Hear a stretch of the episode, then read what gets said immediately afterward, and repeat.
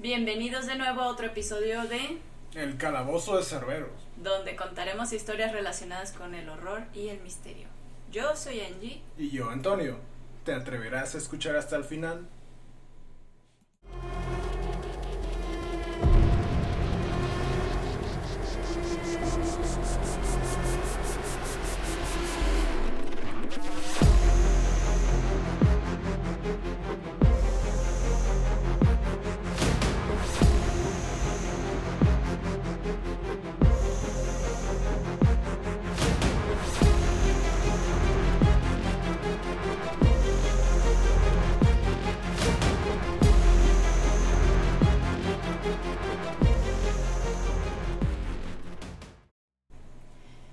Bueno, retomamos el tema de las casas embrujadas.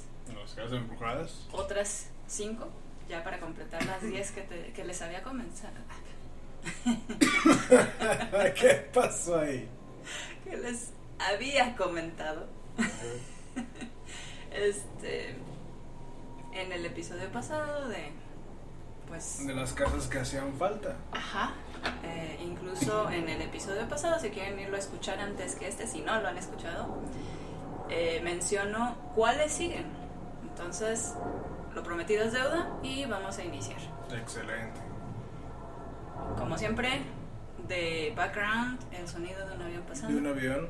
Estamos estrenando micrófono. Esperemos que quizá el avión no se ha detectado el micrófono como anteriormente. Pero pues, ¿Quién sabe? quién sabe. Uh, primero los avisos parroquiales. Ah, caray, O los al avisos parroquiales. Sí, Ok. o los decimos al final. Pues diría que. ¿Cuántos avisos son? Pues uno. Entonces de una vez. Eh, ya tenemos canal en YouTube, Ya tenemos nuestro canal de YouTube, El Calabozo de Cerber. así nos pueden encontrar por si quieren irnos a seguir. Vamos a estar subiendo, obviamente, todos los podcasts. eh, todavía no lo hacemos, pero próximamente van a estar ahí, así que estén al pendiente ahí en YouTube. Cal- el calabozo de Cerbero, tal cual. Y ya está. Y aunque no vean nuestras hermosas caras, es como un audio video, por así decirlo. Y Con- quizá después, si, si a ustedes, nuestros oyentes, les agrada, pues incluso invertiremos en una cámara y haremos un bueno, de video, aunque a Angie no le agrade la idea. Bueno, Bueno, empecemos con la Casa Negra en la Ciudad de México. adelante corazón.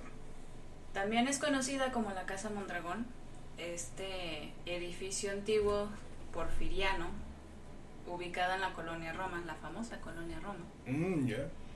Este se encuentra en la esquina de Insurgentes y Álvaro Obregón. La verdad no sé dónde es porque yo la Ciudad de México la conozco pero muy poco, entonces nada más como referencia por si alguien dice, a ver, ¿dónde queda?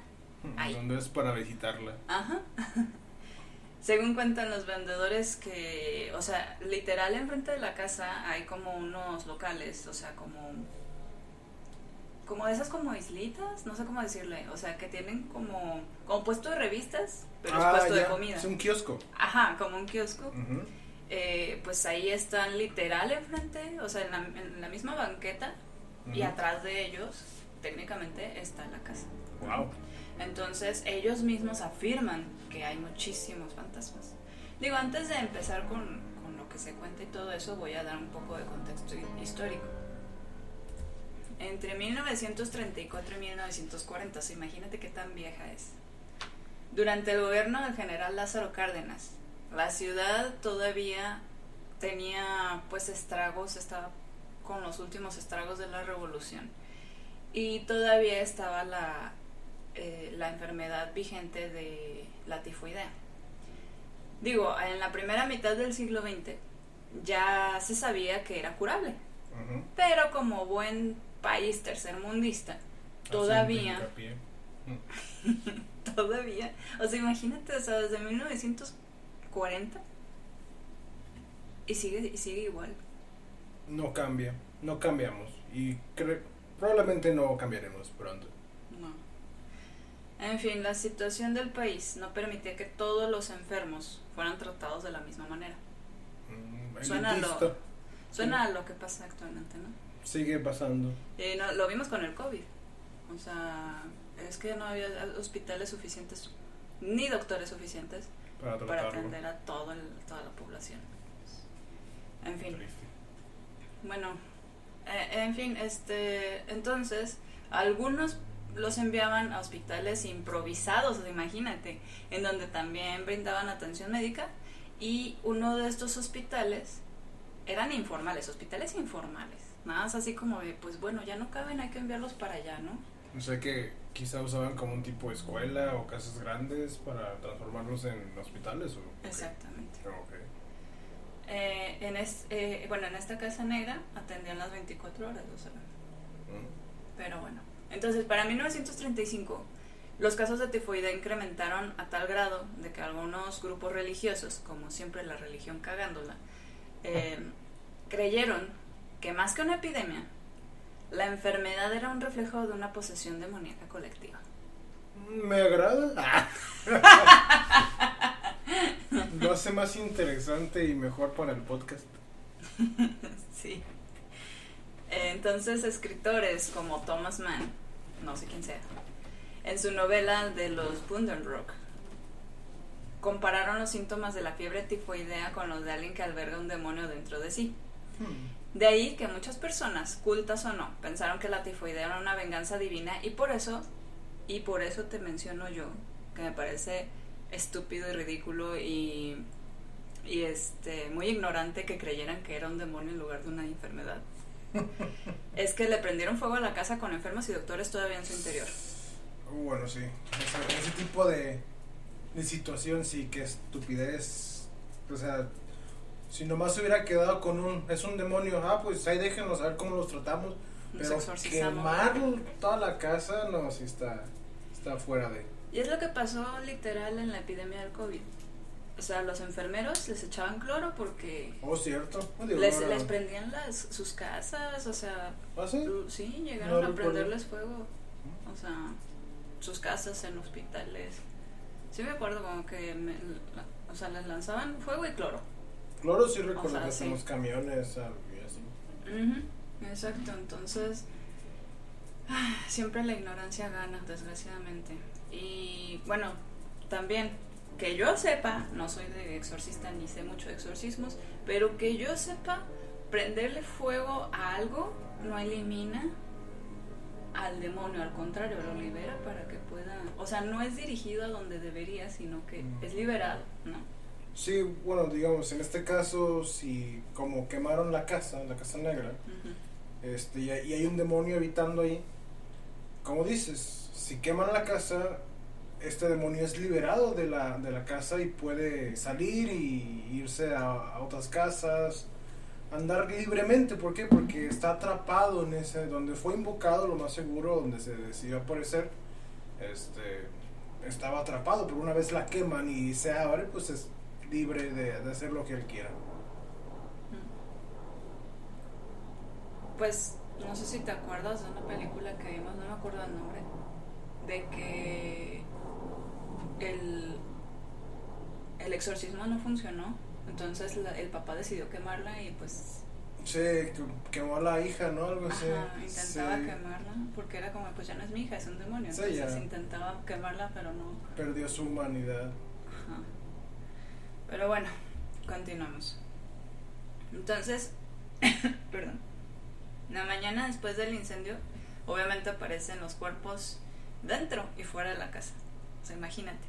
Gente que intentó como que escapar, salir, pero pues... Sí, sí, pero una vez que tu cuerpo está en llamas, si no haces lo posible como rodar o algo por el estilo, te consume en segundos. Entonces algunos murieron por quemaduras y otros asfixiados por el humo. Probablemente sea eso, ¿no? Que ya estaban afuera y fue como que cayeron porque ya estaban todos intoxicados. Luego dice, am, entonces, según cuentan los que saben, las primeras almas que se apropiaron de la Casa Negra, curiosamente, bueno, estas personas que murieron en este incendio son las primeras que se apropiaron de la Casa Negra, o sea, las almas, las almas en pena. Y la casa, curiosamente, no sufrió daños graves. Hmm. sea, la casa casi quedó intacta. Ah, caray. Ajá. Los dueños la repararon y luego la vendieron a un hombre que se apellidaba Mondragón, que se mudó allí con su familia, sus hijos y, y- y su esposa. Después, un mes después, misteriosamente aparecen muertos. No se sabe cómo murieron, pero murieron. Y no hay así un tipo de investigación de, o sea, que no se sabe cómo murieron, pero estaban, no sé, voy a ser un poco explícito, no estaban descuartizados, no estaban, no sé, con la sangre drenada, no, no hay nada por el estilo. No se dice. No. Este, por lo mismo de que son historias muy, muy, muy, muy viejas, Pasa como en, en el primer episodio, que hablamos de esta casa de Cloverland, Mm, cierto. que es tan viejo, que hay tantas versiones, o se va perdiendo información que ya no sabes qué. ¿Qué fue lo que realmente pasó o cómo Ajá. pasó exactamente? Exacto, entonces como, ¿se murieron? ¿De qué? No sé, se murieron. se murieron. Am, entonces, quienes han entrado dicen que son los niños de la familia Mondragón, lo que a menudo, los que a menudo se aparecen en la casa que ahora es propiedad del gobierno. Qué raro, ¿verdad? Que sea propiedad del Sí, gobierno. el gobierno se queda con todas las cosas interesantes.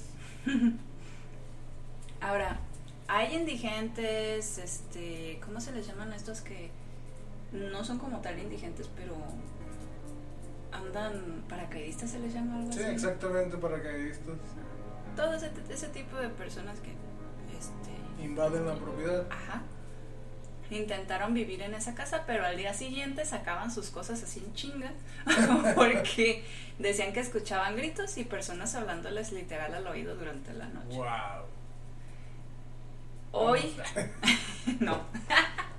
Hoy algunos de los vendedores informales, o sea, los que están, te digo, Sí. ahí, eh, guardan sus cosas en la entrada porque la puerta la pueden abrir un poquito para meter y sacar sus cosas. Sí. Listos, la usan de bodega. La bodega encantada. Pero dicen que si se meten más allá, empiezan a sentir que las, unas manos invisibles los empujan hacia afuera. Hacia afuera, ¿pero Ajá. por qué? Pues no quieren que estén ahí. Hmm. O sea que eso me da que pensar que estos niños, porque son los que creen que están ahí, no son realmente malos, ¿no? Porque si fueran, su propósito fuera asustar o hacer daño, pues adelante, pásale. Es más, guarda tus cosas ahí al fondo. Métete más, métete más. Entra más, entra más y ya no vas a salir.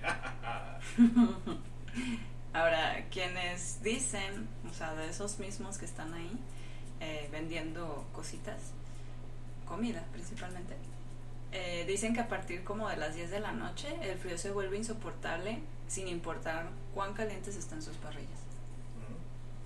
Es como tengo aquí mi fogatita literal y aún así siento frío. Insoportable. Y a las 10 de la noche, no el, ti- el- la hora común que son las 3 de la mañana. No, pues es que también están... No van a estar a las 3 de la mañana vendiendo. ¿No? Pero estaría interesante estar ahí para ver qué se siente. Sí. Sí. O sea, no, claro que sí. Como cuando tu novio te da el avión No te estoy dando el avión. de que no quiere acompañarte a casas No, embrujadas. yo no quiero ir. Te espero en el coche. Y si ya no salgo, Tendré que amarrarte con una, una soguita para que te jales. y- buena idea. Espero no dar vueltas a ninguna puerta porque si empiezas a jalar, pues voy a estar estrellando en las esquinas de las puertas. ok, plan B. Sí, me acompañas. No. Sí, si nos morimos los dos, pues ya muy feliz, ¿no? ¿Me quieres arrastrar a tu muerte? Pues mínimo, no sé, morir feliz y asustado, no sé. ¡No! No, no, no, no. En fin. Este. La que sigue es de Monterrey. La casa de los tubos. Perdón, tomé cafecito. Y Katy está feliz moviendo su colita. De hecho, tiene ojos de poseída. Se le ven muy brillosos sus ojos. Más de lo normal. estás feliz. Estás feliz, Katy, sí. Bueno, Sí, sube, sube. En la década de los 70 Ah, perdón, voy a hacer un pequeño paréntesis. Esta información que te estoy compartiendo, les estoy compartiendo, la saqué de varios sitios de internet, varios blogs, etcétera. Entonces, igual que la vez anterior, voy a dejar como los links como de las fuentes. Las biografías. Sí, o sea, los links de, de las fuentes de la información que, que obtuve para, pues, darle su reconocimiento. Ah, sí, sí. Que sí, se debe, ya, ¿no? ya entendí. En fin, la Casa de los Tubos, Monterrey. En la década de los setentas, un padre y su hija. ¿Qué estás haciendo? Nada, adelante. Ok. Un padre y su hija llegan a la ciudad de Monterrey. Al llegar, contratan a un arquitecto para construir una casa para su hija y para él, obviamente, con la petición de que hiciera un diseño indicado para que su niña pudiera recorrer la casa con completa libertad, aún estando en silla de ruedas. La idea fue crear una estructura, una estructura tubular, con rampitas y grandes ventanales que permitieran apreciar el hermoso cielo de Monterrey. No Monterrey, así que. Ni yo. Todo para que la niña pues no se aburriera, disfrutara de su hogar, o sea, estuviera a gusto. pues. Una papá- casa adaptada a la niña. El papá quería que se sintiera lo más feliz posible, ¿no? Y, y cómoda en su, en su entorno. Entonces pasaron semanas, meses, poco a poco pues fueron construyéndola, este los trabajadores se quedaban hasta tarde, o sea, era un trabajo constante, ¿no? Ajá, entonces ahí iban, iban poco a poco. Sin embargo, conforme la, la construcción avanzaba, la tensión entre los albañiles aumentaba. Cada vez se sentían más incómodos y dentro de ellos tenían un terror inexplicable. Tenían miedo pero no sabían de qué. Entonces, todo empeoró, como siempre, en estas situaciones, ¿no? Eh, desaparece herramienta, los trabajadores se culpan entre ellos, o sea, empiezan a pelearse y hasta que un día llega pues la mayor desgracia, ¿no? Ya faltando unas cuantas semanas para terminar la casa, uno de los albañiles que estaba hasta hasta arriba cae y obviamente muere. Nadie sabe exactamente cómo pasó, pero un par de, alba- de albañiles que se encontraban en la planta baja escuchan estos gritos como de horror. Se quedan paralizados, o sea, muy, muy, muy asustados, pero reconocen la voz del, De su de su compañero, ajá, de su amigo, y van a auxiliarlo, o sea, obviamente van, van a ayudarlo, pero cuando intentan, o sea, cuando están subiendo, pues nada, se escuchan el golpe en el asfalto, se asoman y pues es su, Su amigo, su compañero amigo, muerto. Ya se ha muerto sobre el piso con los ojos terriblemente abiertos como si hubiera visto el mismísimo di- diablo. O sea, se impactó tanto que quedó con el rostro así. El susto, o sea que a lo mejor no lo empujaron, simplemente la misma impresión de miedo que, se le generó hizo que se suicidara o simplemente no se fijó y adiós. Pues puede ser muchas, muchos motivos. Pero el punto es que tenía una cara de terror. Este, las autoridades obviamente recogen el cuerpo, no se dice nada del tema y pues poco tiempo después de la tragedia estaban trabajando y todo y otro albañil pasa lo mismo, ¿no? Se cae inexplicablemente por una de las ventanas y obviamente muere, ¿no? Pero antes de morir pronunció una frase que dejó fríos a los presentes. No quiere que estemos aquí. Entonces, no quiere que estemos aquí. a lo que entendí fue como me se aventó. Porque para que hubiera presentes y escucharan lo que dijo, o sea, como de se cayó o no sé, no sé, llegó un momento en el que Hmm. Me estoy imaginando la situación y si yo estuviera ahí, no sé, en el borde de la ventana y alcanzo a gritar, no quiere ¿eh? que, esté- que que estemos, aquí. aquí. me da que pensar que esa, ese ser me estaba atacando y orillando a mi propia muerte. Ajá. Y como para evitar que todo el resto de mis compañeros mueran, mis, quizás mis últimas palabras, en lugar de ser como de, no sé, de perdón o al- algo así para sentirme mejor conmigo mismo, es como prevenir al resto de los compañeros. ¿no? Quizás. Así sí. lo veo, por eso es como de no quiere gente aquí, no quiere que estemos aquí. Sí, Y- es una advertencia. Exacto, una advertencia y pues qué triste. Bueno, prosigo. Después de eso, muchos hombres renuncian por temor. Obviamente, digo, pues ya es como, no, sale, bye, ¿no? No obstante, la construcción no se detuvo. Pero el padre, con el fin de mostrarle a su hija lo que sería su futuro hogar, la lleva. Y de una manera que la lógica no podría explicar, la niña llega al piso más alto de la casa. Y minutos después, mientras su padre la busca desesperada, es, es- desesperado, perdón, escucha un ruido estrepitoso, como si un bulto de metal y carne hubieran caído. Híjole. Obviamente, pues pasó lo que estamos pensando, ¿no? Lo mismo que los albañiles. Ya nadie quiso volver al lugar, excepto el padre, que se fue, se puso hasta las chanclas. Su guarapeta. Obviamente pues se sintió muy, o sea, el alcohol aumentó su pena, ya no pudo más y se suicidó ahí en el lugar. Entonces dicen que a partir de ese momento, de, ese, de todo lo que sucedió, la construcción se suspende y, ahí- y fue abandonada. Obviamente, no digo ya. Sí, ya para qué. Ajá. Sin embargo, se rumora que durante más de 40 años fue testigo de pactos suicidas, muertes inexplicables y apariciones. Y hasta que en 2016 se decide demoler para dar vida a una nueva construcción. O sea, ya no existe ese lugar. Qué triste. Digo, qué triste que ya no exista, no, no qué triste por los muertos, ¿qué? Ah, Fíjate que yo vi un video de unos... eh, creo que es esa. Si mal no recuerdo, se llama Mystery World. eh, Mystery World. Mr. World, ¿ah? al el canal de YouTube. Fueron a esa casa. Y digo, creo, no sé, no me acuerdo si es esa o es otra, ¿no? Pero según yo es esa. Em, pues ahí a tratar de grabar, hacer las exploraciones urbanas y todo eso.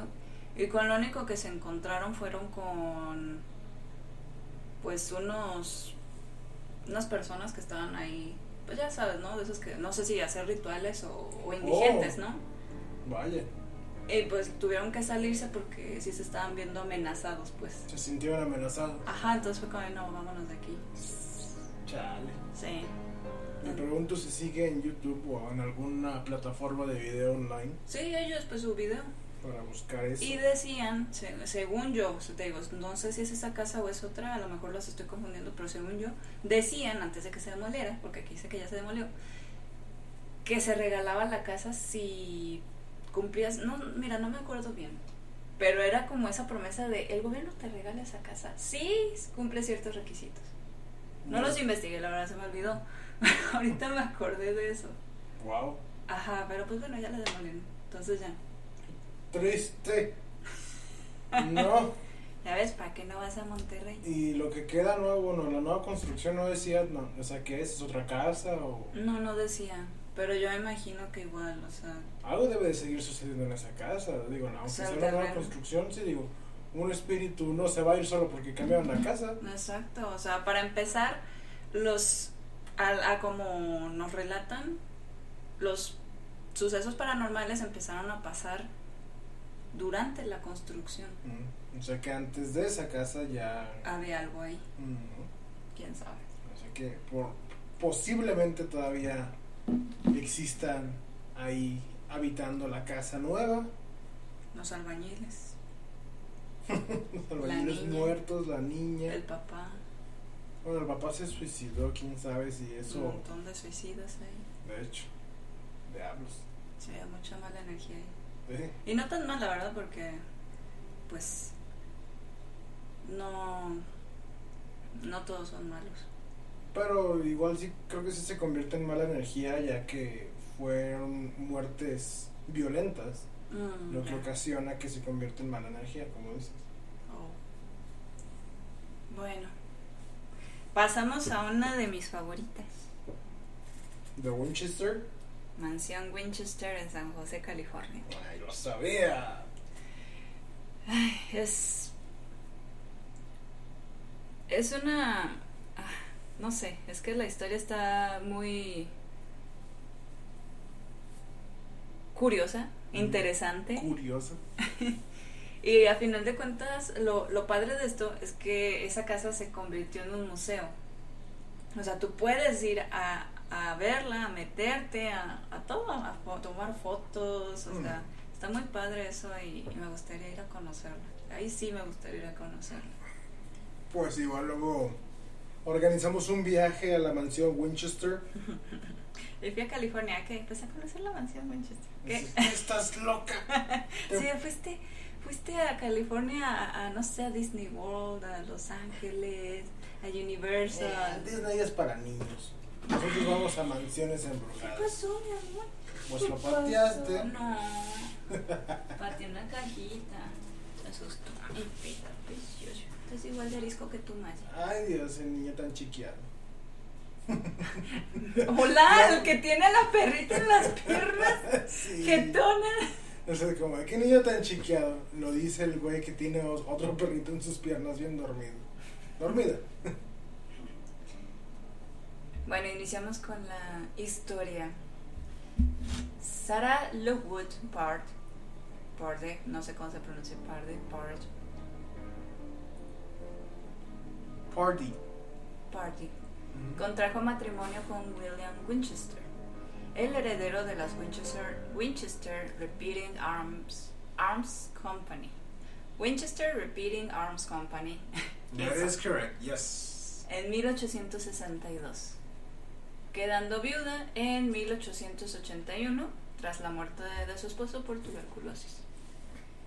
Al quedar viuda, Sara se puso en contacto con una medium porque, según se dijo, comenzó a sentir que la perseguían, aunque también se dice que lo más probable es que lo que quería era tener contacto con su esposo.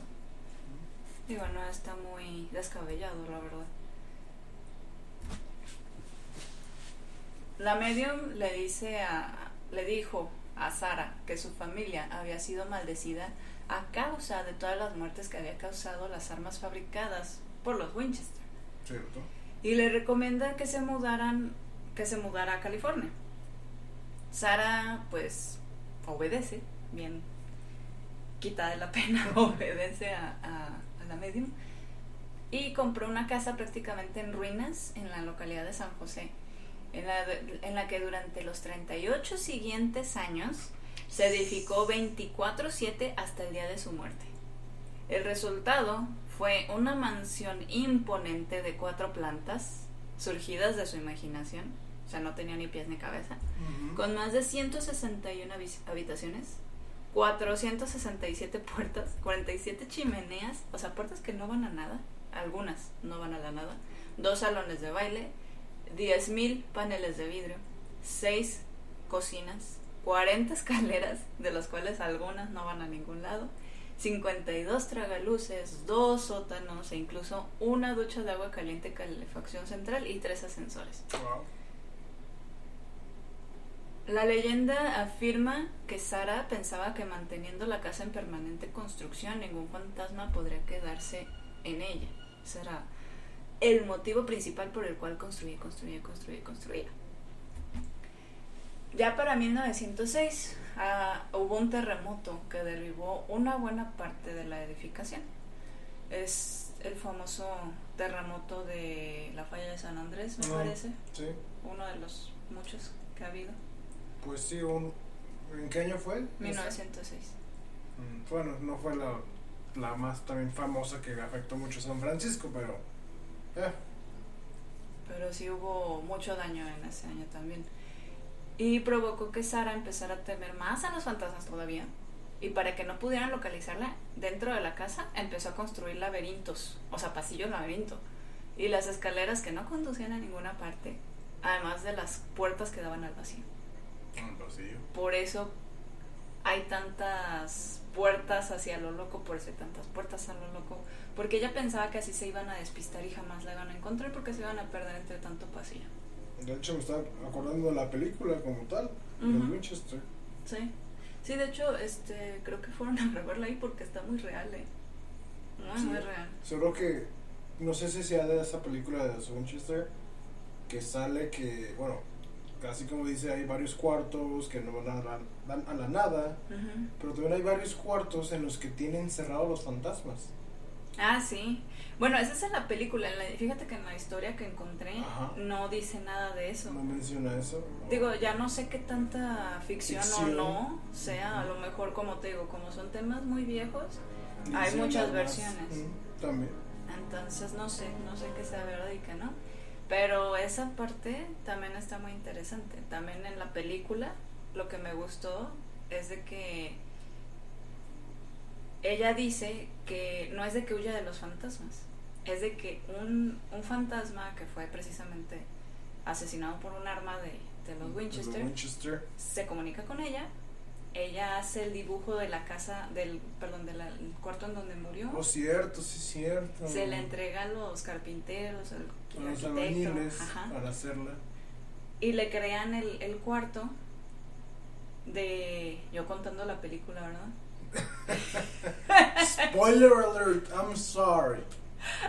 les crea el cuarto, se comunica con ellos, les pide perdón, les reza y no sé qué tanto, y ya para que puedan descansar en paz y luego clausura el cuarto. Ese era su Eso, ciclo, eso, ¿no? sí, ex- exactamente, que es donde justo la- el escenario o cuarto donde murió, exacto, es cierto. No solo eran cuartos, no, eran exactamente lo que dices. Que se que se comunica como con el fantasma que muere como tal y es como de ¿dónde moriste, no? "Eh, En tal lugar, había tal ventana, había tal candelabro, había tal tapete, lo que sea.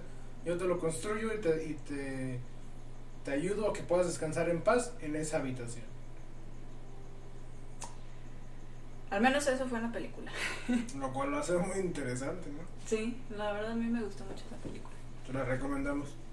Así tal cual se llama Mansión Winchester, ¿verdad? Mansión Winchester. Bueno, entonces seguimos. Ah, parece ser que Sara tenía una obsesión con el número 13 porque repetía el número, eh, por ejemplo, en las cúpulas del invernadero, en los paneles de cristal de las ventanas, en las pare- paredes de madera. Muchos tramos de escaleras tenían 13 peldaños solamente. Y el número de candelabros que estaban colgados en algunas habitaciones también sumaban 13. Yo lo relaciono a todo esto paranormal de el número 13, pues ya sabes, ¿no? Es muy supersticioso. Sí. Entonces es como de, hmm, coincidencia no lo creo. Se dice también que Sarah Winchester realizaba sesiones de espiritismo en una torreta de la casa conocida ahora como el sombrero de la bruja. A la mañana siguiente de la sesión, Sara entregaba unos nuevos planos de construcción a su capataz. Es lo que te mencioné- lo lo que mencionábamos. Eh, tachada de excéntrica por sus vecinos. Sara, una mujer culta que siempre vestía de negro y si era frío o calor, que también lo vimos en la película. Pero era por el luto, ¿no? Pero, sí, el, el eterno luto de las consecuencias de haber matado tanta gente por sus armas. ¿no? Sí. ¿Eso o era por su marido? Según yo era el eterno luto. Y prefería refugiarse en su casa para dedicarse a diseñar sin descanso en lugar de ir a socializar. Eh, equipó la mansión con tres ascensores y sofisticados dispositivos para calentar la estancia, comunicarse con el personal de servicio o lavar los carruajes. Que también vimos eso, en, que tenían como acá moderno para ese tipo de casas antiguas que era como un sistema en el que presionabas un botoncito y se comunicaba todo a un montón de cuartos y se escuchaba la Ah, voz. Sí, como un speaker, ¿no? Algo Ajá. así. Sí, Es cierto. Pero eran por, por tubos, ¿no? Ajá, como por tubos. Eh, Pero presionabas el botón y ya podías hablar. Como que se liberaba el tubo para poder dejar pasar el- la voz como tal. Y ya. ¿Está fresa? Sí. Necesito uno así en la casa. Me voy a decir, me voy a bañar. Ok, bye. Qué miedo cuando precisamente en la, la película pasa. Ya aquí toda la película contada. Otro spoiler, ahí disculpen. Nos de que en la noche nada de repente escuchas vocecitas en esa. En esos, en esos tubos y ahí vas y te acercas. Spoiler alert, vas y te acercas y de la nada sientes un dedito por el tubo rascándote el oído. Y dices, ay güey, no, gracias. Ay, Mejor un walkie-talkie.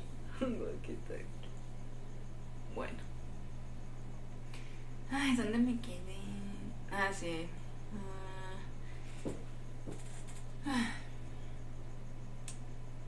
Ah, otro aspecto curioso del edificio es que el diseño de las escaleras con escalones casi planos y de estructura claustrofóbica fueron diseñadas para recorrer a menor altura por la artritis que tenía Sara, o sea,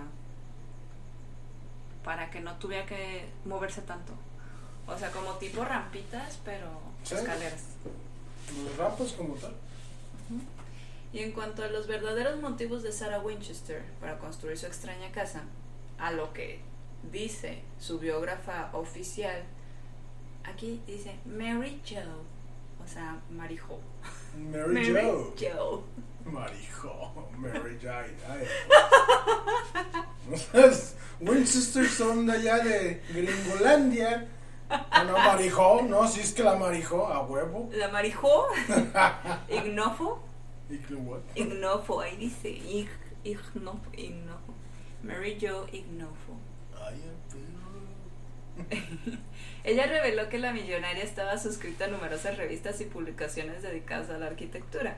Por tanto, su origen de, el origen de su afición a, a este, a- ajá, de, de construir y todo eso venía de su padre, que era un carpintero que creó una pequeña fortuna construyendo ambulancias durante la guerra. Entonces, como que se quedó como ese tema de la construcción.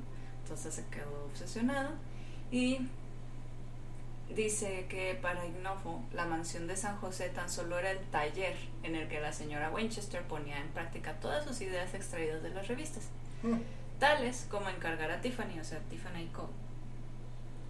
las vidrieras de la casa o combinar el estilo Reina Ana del edificio con cosas tan modernas por la época como tres ascensores o calefacción central. Hmm. Y durante casi dos décadas, la Katy roncando, No te duermas, estamos haciendo un podcast, Katy. Sarah Winchester dio empleo a 22 carpinteros y quienes obviamente siempre hablaron maravillas de ella. No, pues sí, el soldazo que les ha de haber dado también. Imagínate, durante, ¿cuántos te dije? ¿Cuántos años? 8, no, 28. 38, ¿no? 38 años creo que dijiste, ¿no? Ah, 30 y algo. Sí, creo que sí. Ah, 38, ujú, 38 años dándoles trabajo, imagínate. No, pues que todo más. Es como ya, acaba- ya casi vamos a acabar y de repente llegaba con otro otro plano y era como, Creo que ni siquiera tenían tiempo de disfrutar su sueldo. pues yo creo que no es como tal 24/7, o sea, es como, de, pues ya terminó mi turno, ya me voy. Y me voy a empedar con mi sueldo del día. Ujú. Nice. La que sigue es la película que más miedo me ha dado en toda mi vida. Bueno, es que la vi muy chica y me dio miedo. Hmm, Yo no la recuerdo si la vi o no. Hay dos, de hecho. ¿Ah, sí? O sea, una es como la viejita y la segunda la- el remake. Mm. La casa en Amityville, en New Nueva York. York. Que por cierto, si lo buscas en, en YouTube, hoy nomás en Google Maps, Ajá. está censurada. ¿Ah, sí? Vamos a. Mientras que Angie sigue con la historia, voy a buscarlo yo aquí en el celular. Ok. Vamos a ver. Este, déjame te doy la dirección. No, pues nada más pongo casa Amityville, ¿no? Mm, mansión, no sé. Es. Ay, no me acuerdo, creo que no lo puse aquí. Pero sí, ponle Amityville y es Ocean Avenue, algo así. 108 Ocean Avenue, creo.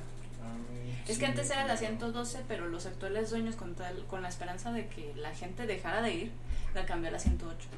Hmm. Pero pues si lo estoy diciendo ahorita, sabrás que todo el mundo lo sabe, así que ya. Pues, Ya ni va a salir nada. No, es que no es. No, eso no es. Eso es Amityville Historical Society. Mm, No lo busco para, para seguir con el podcast. Pues ponle ahí en. Ujú. ¿No quieres abrir, no? Eh, vamos a ver. Que no, como que no, tampoco quería que se escucharan los clics. Ay, en todo se escucha. Siempre hay una primera vez para que no se escuche. Está bien. A ver. Bueno, Mansión Amityville. Amityville. De Villa, ¿no? Sí. No sé si está bien escrito. Vamos a ver. Amityville. Eh, Sí, Amityville. Es como- Ah, mira, aquí está la mansión. Eso no es. ¿No? ¿Tampoco? Ah. Christie Manor. Amityville. Oh my gosh. ¿Qué pasó? Bueno, déjame empezar. Pues sí, te dije. Una casa de estilo de estilo con ol- No, qué bueno que estás empezando. Una casa de estilo colonial holandés eh, que parece más del una más del barrio. O sea, todas están así de grandes y bonitas. Tiene cinco dormitorios, tres baños, un cobertizo para botes que pueden navegar en un canal del estrecho, o sea, que pueden navegar en un canal del estrecho de Long Island. Y bueno, ya para iniciar la historia. Durante la mitad de la noche del 13 de noviembre de 1974, Ronald DeFeo, no sé cómo se pueda decir en inglés, pero es como de feo, The Few. DeFeo Jr., de 23 años, salió del trabajo y fue a un bar. Llamó a su casa desde un teléfono público ubicado en el lugar, nadie le contestó, y se quejó en voz alta frente a todos los clientes. Es como, ajá, sí, a nadie le importa. Sí, claro. Síguete quejando, chamaco. Eh, pues bueno, se va del bar, pero regresa unas horas más tarde, o sea, a las seis y media de la mañana. ¿Seguía ¿Cómo ves? abierto el bar? Wow. Entonces es como, ya vete a dormir, güey. Pero bueno, venía gritando. Tienen que ayudarme, creo que le han disparado a mi madre y a mi padre. Cuando la policía llegó a la casa de Amityville, encontró a los seis miembros de la familia muertos en sus camas. Sus padres, Luis, Lois y Ronald DeFeo, DeFeo The Few. Sr., Senior. sus hermanos Don, de 18 años, Allison, de 13, Mark, de 12 y John Matthew, de 9. wow. O sea, desde niños hasta sus padres. Todos con un disparo de un rifle de calibre 35 y colocados boca abajo. No había señales de lucha ni, que de ni de que estuvieran drogados. Tampoco la policía registró testimonios de vecinos acerca de disparos. En cambio, bueno, DeFeo Jr. cambió su coartada varias veces. Desde afirmar que estaba en el bar en el momento de, de los asesinatos hasta que un sicario de la mafia, Luis Fallini, mató a su familia. Pero obviamente, pues al final todo fue en vano porque ya estaban sospechando, digo, si cambia su coartada cada rato, hasta que finalmente confesó que había matado a su propia familia. Por eso fue juzgado el 14 de octubre del 75. Y aunque el abogado William Weaver trató de alegar demencia, ya que el criminal afirmó que había voces en su cabeza que le instaban a matar, creo que este tema de las voces es similar. Perdón, me piqué algo y se movió. Es similar a lo de la llena de Querétaro, ¿no? No sé. En el episodio pasado, ¿te acuerdas de, de que hablamos de que en Querétaro esta mujer Ah, ya, Mató ya, ya, a- ya, sus A hijos. sus hijos, sí, ya me acordé. Ajá. Sí, Creo que es similar, ¿no? De hecho, creo que es algo psicológico, ¿no? que escuchan voces y dicen, "Eh, las voces me dijeron que los matara. Como, hay, creo que un meme, ¿no? Que dice, ¡mátalos! Las ¡Mátalos! voces de mi cabeza decían, mátalo, mátalo. bueno.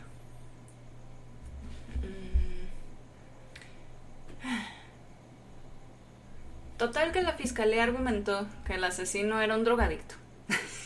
No, que, bueno. sin embargo, estaba muy consciente de lo que estaba haciendo. Finalmente, Ronaldo DeFeo fue declarado culpable de seis cargos de asesinato en segundo grado y condenado a seis penas de 25 años y a cadena perpetua, obviamente. Algunos todavía hoy creen que en realidad estaba escuchando a los espíritus malignos que residen en la casa. Aunque los espeluznantes crímenes de Ronald fueron demasiado reales, es posible que realmente estuviera bajo el control de los espíritus malignos que habitan la casa. No lo sabemos, pero lo que sí sabemos con certeza es que numerosas familias han entrado y salido de la casa. En diciembre del 75 se estableció el supuesto embrujo de la casa de Amityville. George y Katie Lutz creyeron que su compra de la enorme casa a 80 mil dólares era una ganga, pero no tenían ni idea a lo que iban. 28 días después de llegar a la casa, hubo incidentes que los obligaron a huir de ahí. 28 días nada más. Lo que sucedió en esos 28 días, poquito menos de un mes. ¿O un febrero? O un febrero. Che. Llegaron en febrero. Había baba verde que supuestamente brotaba de las paredes. Baba verde. Ojos que se asomaban a la casa desde el exterior. Pasando malos olores y la supuesta levitación de Katie en la cama hicieron que el mes que vivieron en Amityville fuera más que inquietante para la familia Lutz. George, por ejemplo, afirmaba que se despertaba exaltado a las 3.15 de la mañana, Mm. cada noche.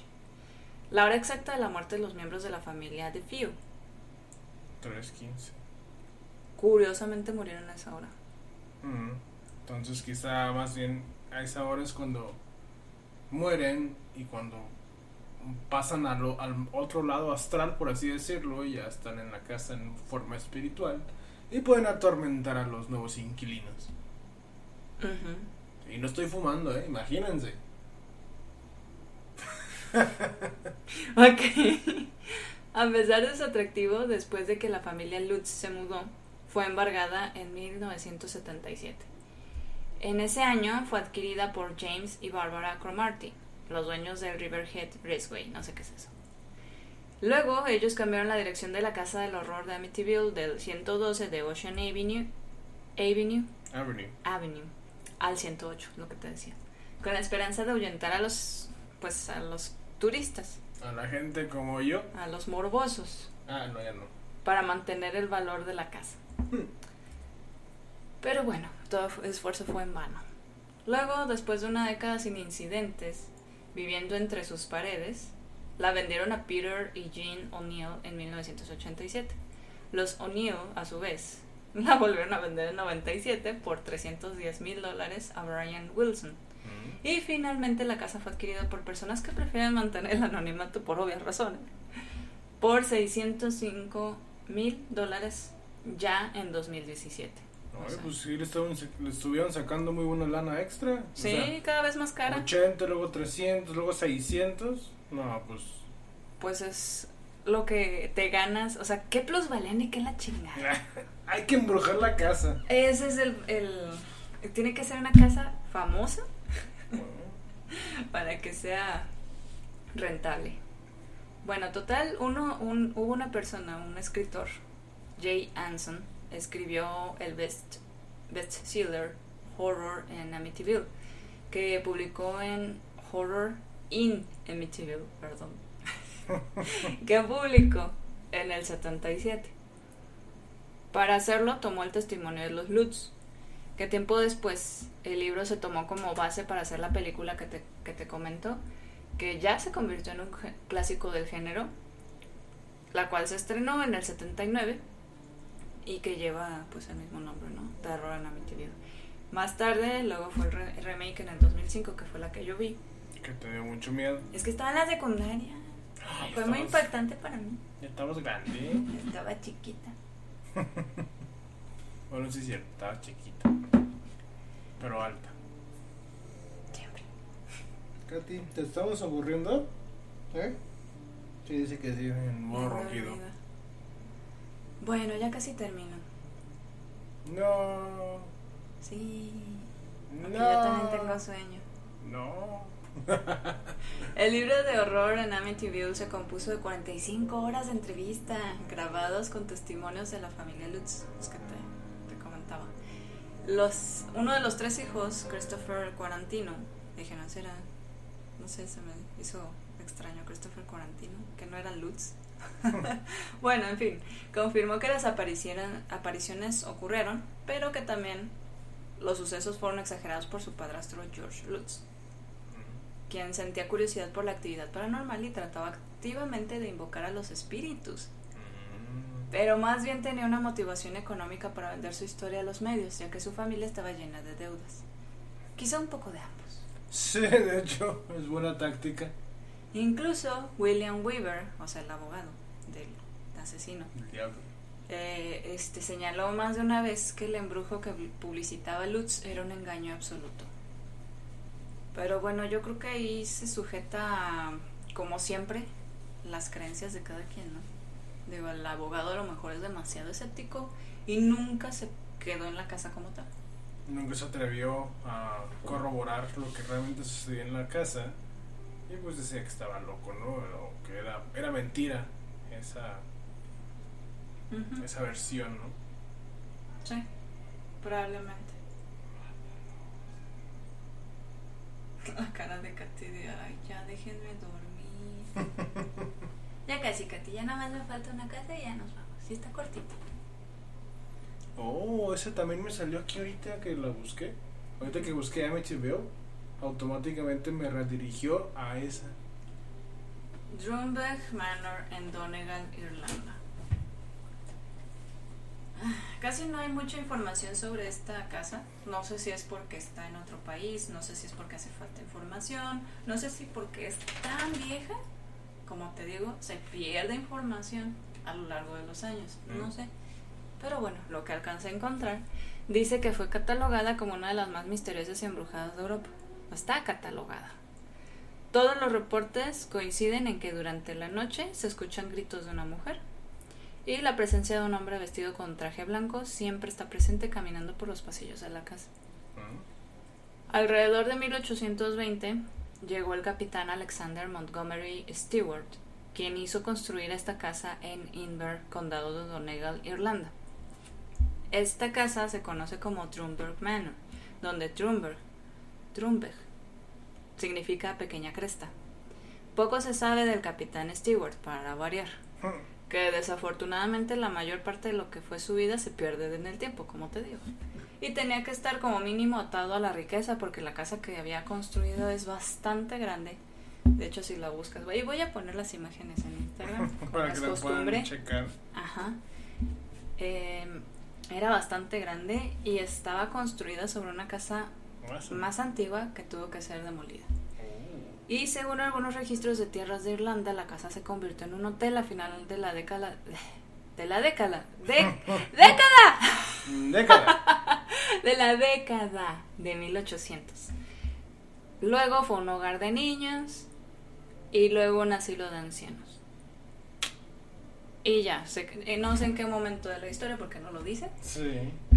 Eh, fue abandonada y hoy en día simplemente es una haunting house. Oh, imagínate, pobres viejitos o pobres niños. Piensen en los niños de alguien pensar en los niños. En los viejitos.